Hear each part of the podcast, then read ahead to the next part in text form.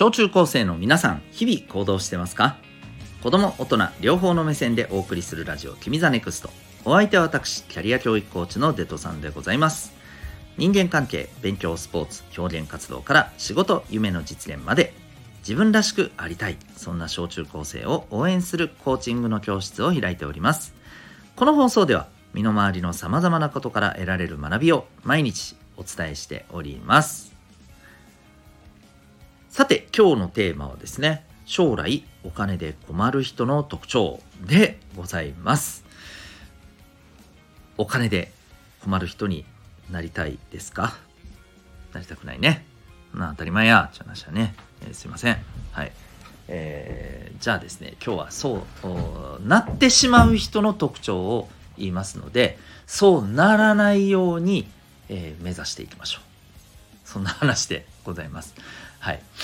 えっ、ー、とあのまあこれちょっとついでにね話しておくね、えー、今日の本題とは違うけどさ。あの成功するうまくいく方法を探そうとする人多いんだけどさ。これねなかなかうまく見つからないのよ。これ理由は簡単で、えー、うまくいく方法ってさ人によって結構違ったりするからなんだよね。うん。ただねあのうまくいかない方法失敗する方法はこれ結構共通するんですよ。うまくいってない人大体あこういうことやってますよね。っていうのがあるんですよ。法則がね。うん。あのうまくいってる人はですねえー、なんだろう。共通してる部分もちろんあるっちゃあるんだけど結構そこがねうーん明確はっきりとしてなくてなんとなくこんな感じかなみたいなところが多くてね。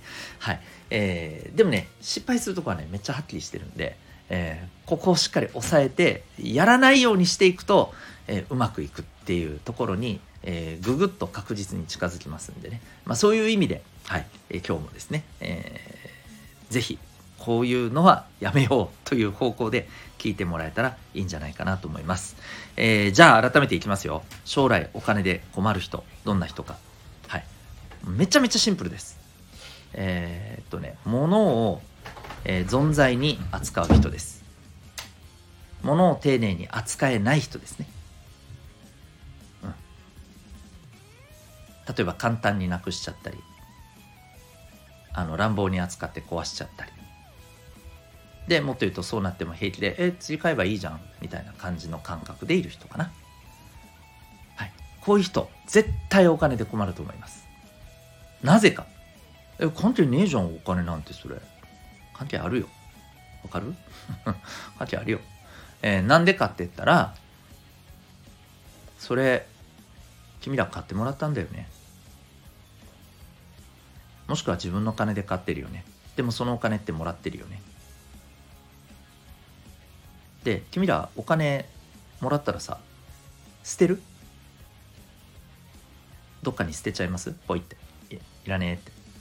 まさかやるわけないじゃん。そうだよね。でもさ買ってもらったものをそう使うのってやってること一緒やで。一緒やね。でしょ？変わらないじゃん。え変わるよ。物に変わったからもうお金じゃないよ。うんそう思ってる時点で、えー、お金をバカにしてるね。なめてるね。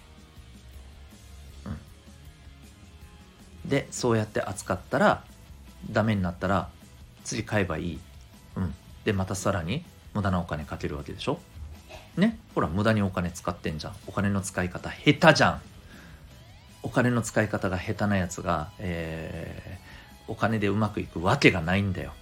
当たり前でしょ。スポーツでも全部そうじゃん。うん。ね、道具の使い方が下手なやつがさ、そのスポーツ上手くなる？ならねえじゃん。一緒だって。全部一緒。はい。わかりやすいでしょ？うん。なので、えー、物をですね、丁寧に扱いましょう。もちろんね、これ勘違いしないでほしいのは、え、じゃあどんなものも捨てずに取っておいてくださいってことですか？うわ、大変なことになりますよ、お家が。違うよそうじゃないよと。もちろん丁寧に丁寧に使ってたら物はいつかやっぱりねダメになりますよ。使えなくなりますよ。洋服だって破れたりするじゃん。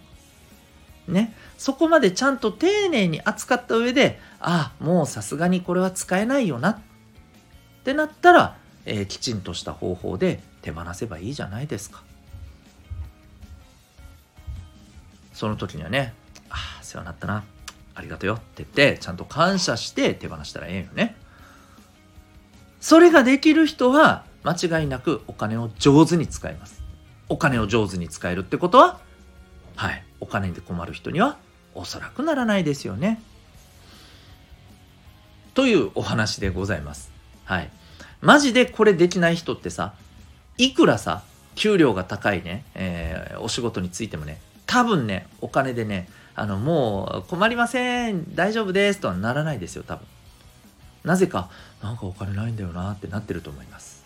はい。ねバカっぽいでしょ、うん、あちょっと言葉が汚いね。ごめんね。えー、だけどやっぱりそんな風にはねなってほしくないですので、えー、改めて物を大切に扱いましょう。乱暴に扱うようなそんな考え方を今すぐ改めましょう。それが、えー、これきれい事とかじゃないよ。マジでお金に自分がお金にで将来困らないようになるための戦略ですよ。はい、えー、そのためにぜひ物を大切に扱うという感覚を持ってください。ということで、えー、今日はですね将来お金で困る人の特徴というテーマでお話しいたしました。あなたは今日この放送を聞いてどんな行動を起こしますか？それではまた明日。学び大きい。一日を